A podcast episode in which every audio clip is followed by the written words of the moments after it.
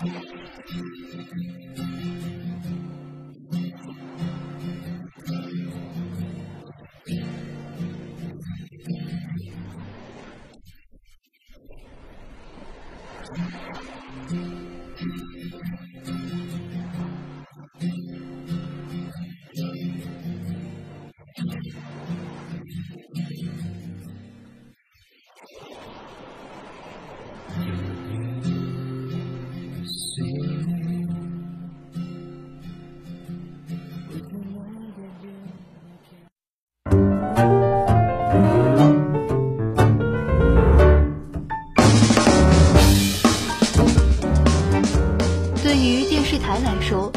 视率之争就是一场没有硝烟，但却是竞相厮杀、惨烈无比的战场。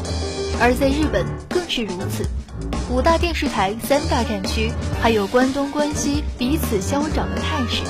为了让自己的黄金时段能够博得更多的关注，不惜去砸下重金去投资火爆一时的娱乐节目，又或者是聘请大牌的演员、金牌的编剧来呈现一出影视盛宴。可是，就算这样，带给他们的往往是只有百分之十五这个不好不坏的数字，而各个卫视就是为了上下波动的百分之一，争斗的是头破血流。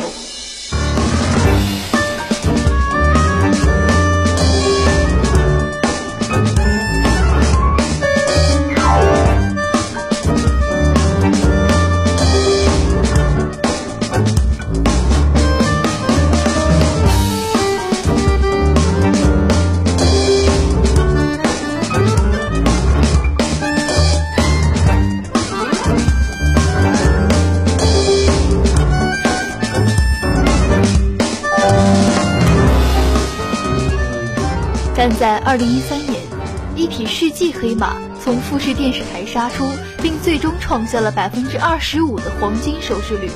而本作的金科玉律以牙还牙，加倍奉还，也成为了二零一三年日本最受欢迎的流行语。这就是半泽直树。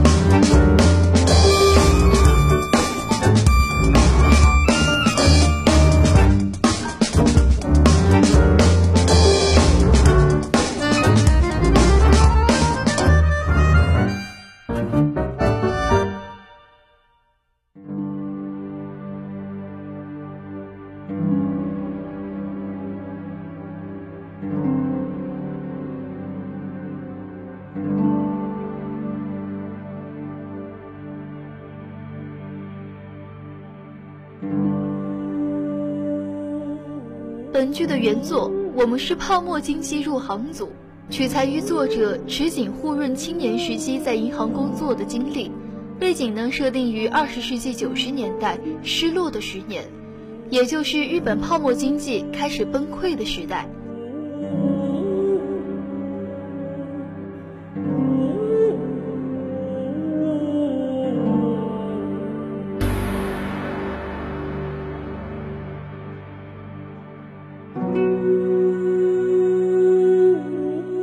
刚刚大学毕业的半泽直树，通过了重重考验，如愿进入了产业的中央银行，并与同期的近藤和杜真朝着各自心中的目标而努力。但这些看似着光鲜的银行家们，在泡沫经济衰退前后，身心所经历着的难以想象的折磨。随着近藤的崩溃，杜真的隐忍，故事才刚刚步入了开局。产业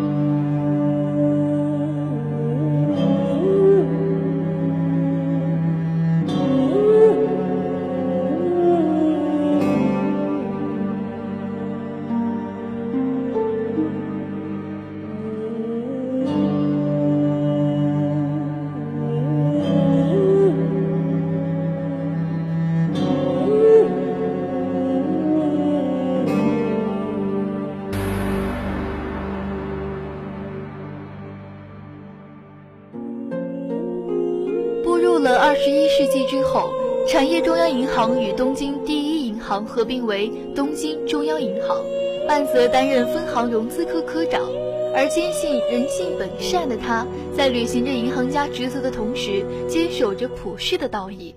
但这一位志得意满的科长，则很快就步入了旧产业中央和东京第一银行的派系纷争之中。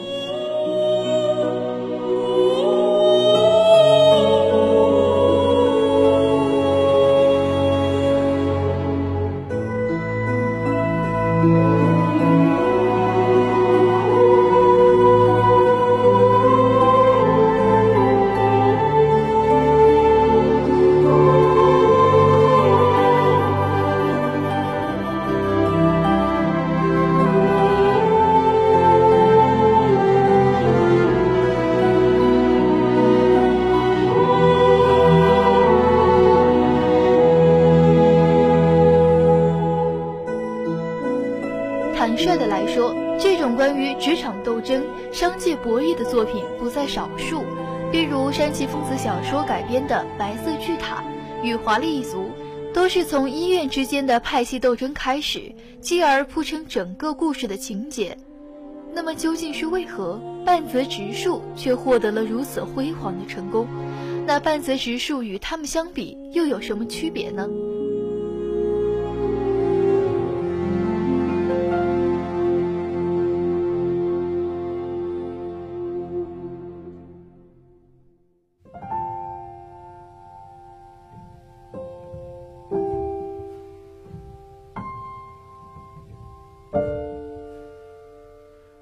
富士电视台是不惜重金聘用了制作精良的制作团队，卡斯、导演和编剧都是上佳，但其根本的原因在于原作剧本。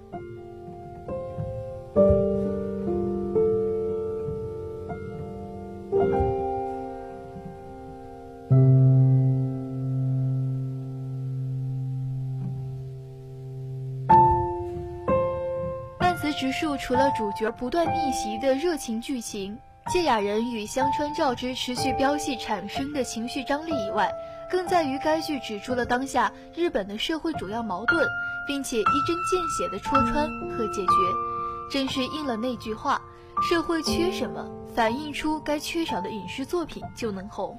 而在平日里对上司唯唯诺诺的日本人看来，他们本身最欠缺的，可能就是复仇的胆气。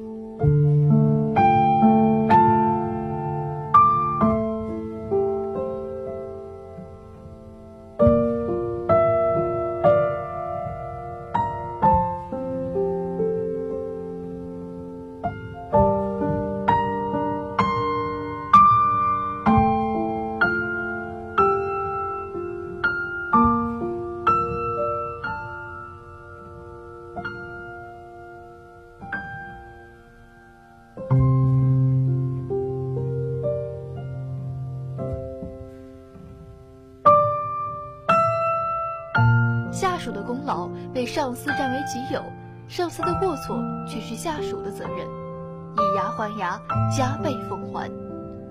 类似这样的话，在等级森严、雇佣关系紧缚的日本职场环境下，对着上司喊出来，无疑是大逆不道、不作死就不会死的举动，却正说出了大多数的小职员心中那哪里有压迫，哪里就有反抗的心声。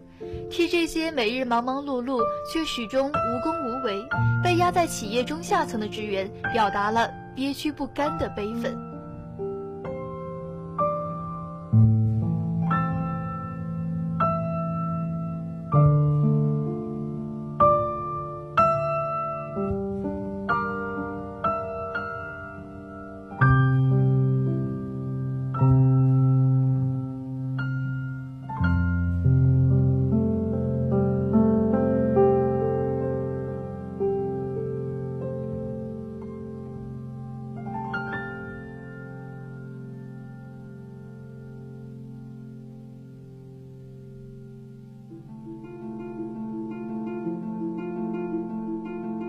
而当半则受到了行长的陷害，被迫处理高达五亿日元贷款的诈骗事件，他并没有选择明哲保身、趋炎附势，而是和重利轻义的分行长乃至业内高层彻底的决裂，做着有如螳臂挡车、逆流而上的战斗。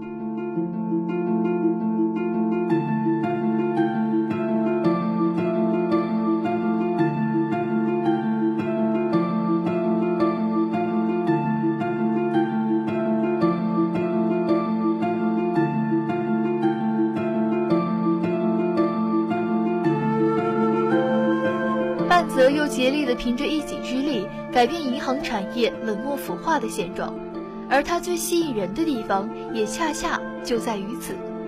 以牙还牙，加倍奉还，这种充满了暴力与危险的词语，也只能恰到好处地用在这位孤胆英雄的身上了。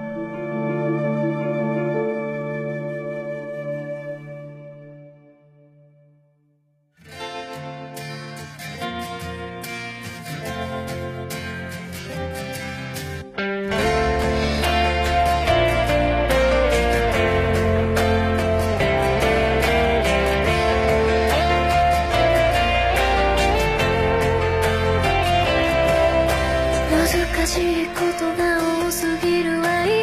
今日も変わらず降り続いてる。雨が。吐息の隙間で名前を呼ばれ。会えない日の孤独がき消される。んだ。誰にて。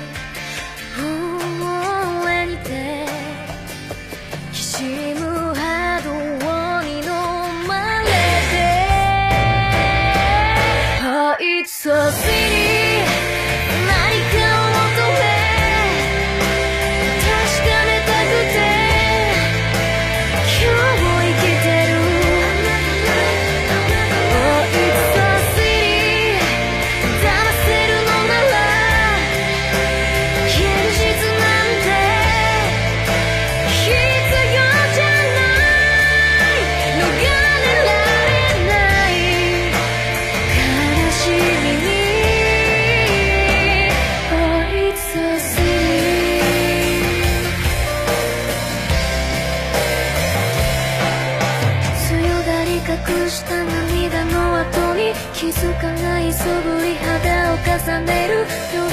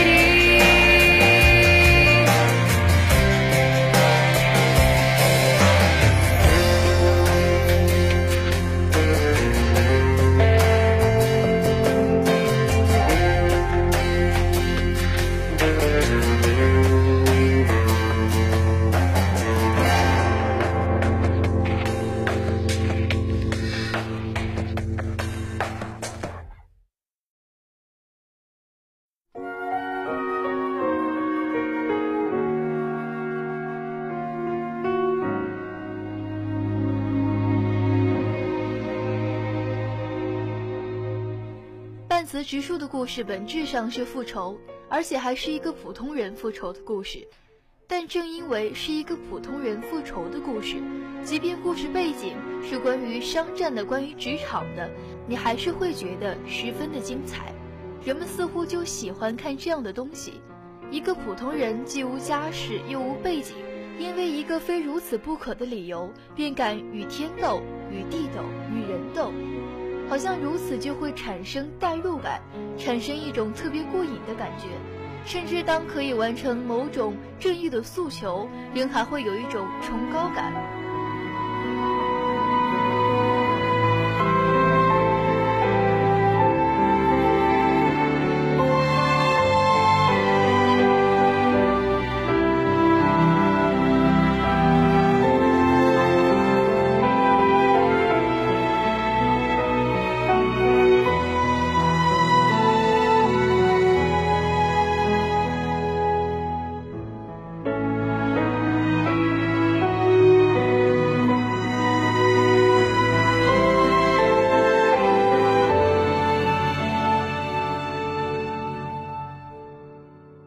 正如下属立功却被上司占有，上司犯错却是下属的。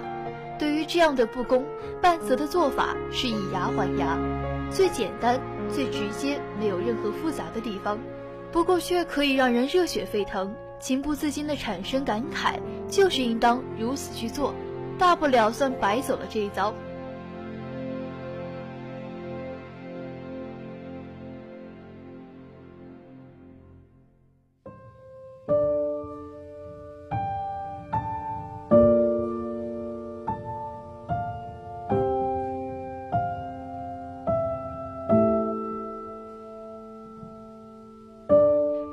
浅的来看，《半泽直树》是一部弥漫着丛林法则世界观的作品，秉承一种不择手段和赢家通吃的理念。除了半泽和他的老婆，人与人之间的关系只有利用和被利用。破产的企业家为什么帮半泽？因为他想泄愤和拿回被骗的财产。半泽的下属为何帮他？因为是他的下属。卖主求荣的货色，就算一时得意，但是以后谁也不会看得起。半泽的同期好友为何帮他？因为他看出半泽强大的潜力，培养和利用好这层关系，以后怎么也有个照应。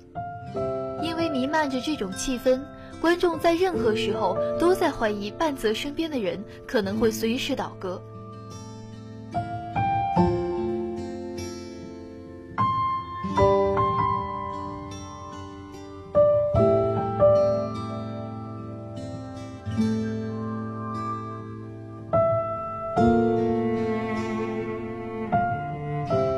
半泽直树又不仅仅只是酣畅淋漓的复仇之路，在书中，池井户润通过半泽的父亲，通过总行长的寄语，一再强调人的重要性。而半泽几次关键的成败，如大阪篇中掀翻了大阪西分行行长，东京篇中挽救了伊势岛酒店，乃至最终篇靠小花的情报扳倒了长屋大和田，胜利的关键全都掌握在别人的手中。幸好，这些人都是善良正直的人。最终，半泽也因为他对人的信赖而取得胜利。于是，主题得以升华，在这个尔虞我诈的社会中，再一次呼唤人们对人心的信赖，对善良秉性的珍惜。在坚守岗位的同时，不要丢掉自己淳朴的人性。就如同近藤所说的那样，说是要比说不简单很多。但是，如果我们这些上班族都只会说是的话，那工作就成了简单的执行。但是，我们不能沦为机器人。可惜，近藤的这番话也并没有挽回他被流放的命运。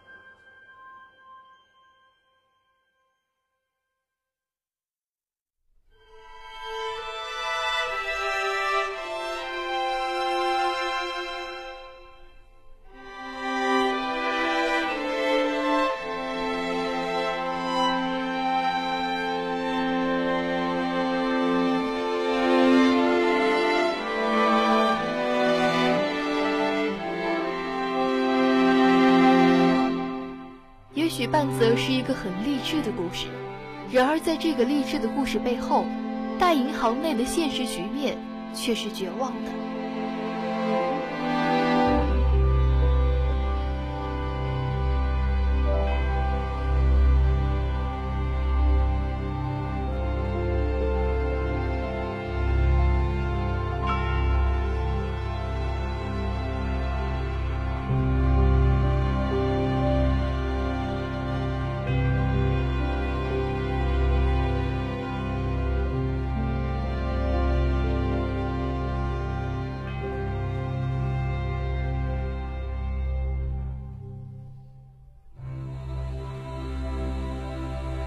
依靠奇迹才能挽回的局面注定无法挽回，因为奇迹不会连续出现；依靠圣人才能良性运转的组织注定无法良性运转，因为你找不到足够的圣人填补岗位。这个世界上的大多数是凡人和庸众，自称精英的银行业者也不例外。至少在人性的坚韧上，他们并不见得比其他行业的人强多少。于是，强大的战略目标注定让位于庸俗的权力平衡。真正的高尚情操经常败给现实的利益交换，这是我们人类的人性使然。众所周知，日本泡沫经济崩溃的罪魁祸首，根本就是银行和金融业者不受限制的贪婪。而同样的灾难，直到今天还在反复重演。实际上，在最初那一次之后，金融业者早该全体下跪切腹谢罪了。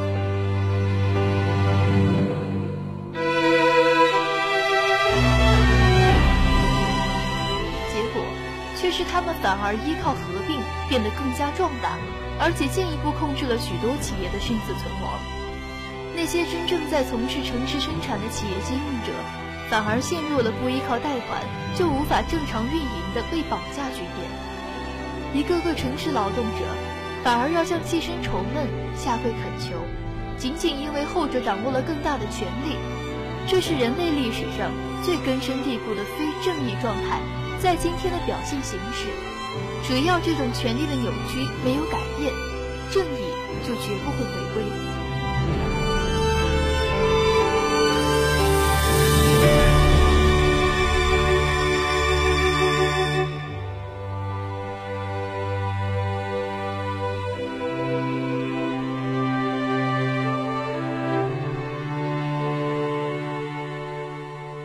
然半泽直树的表现何等神勇，一次次在绝境中依靠正面冲突打败了对手。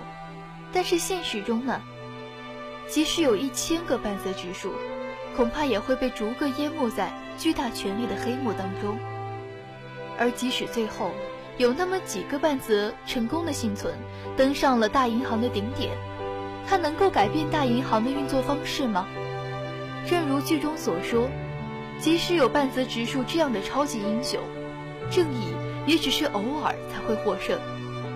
既然明知如此，那再把赌注压在正义上，显然必输无疑。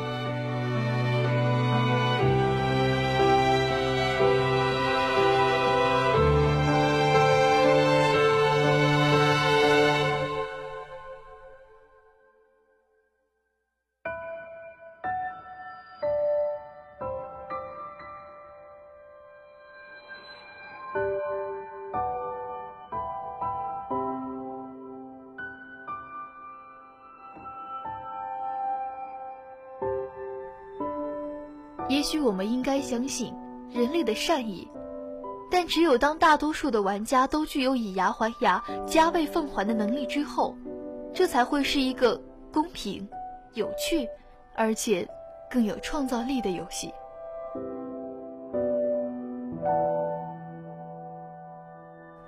以上就是本期的漂流图书馆，我是王琪琪，编辑来自田恒毅，我们下期同一时间再见。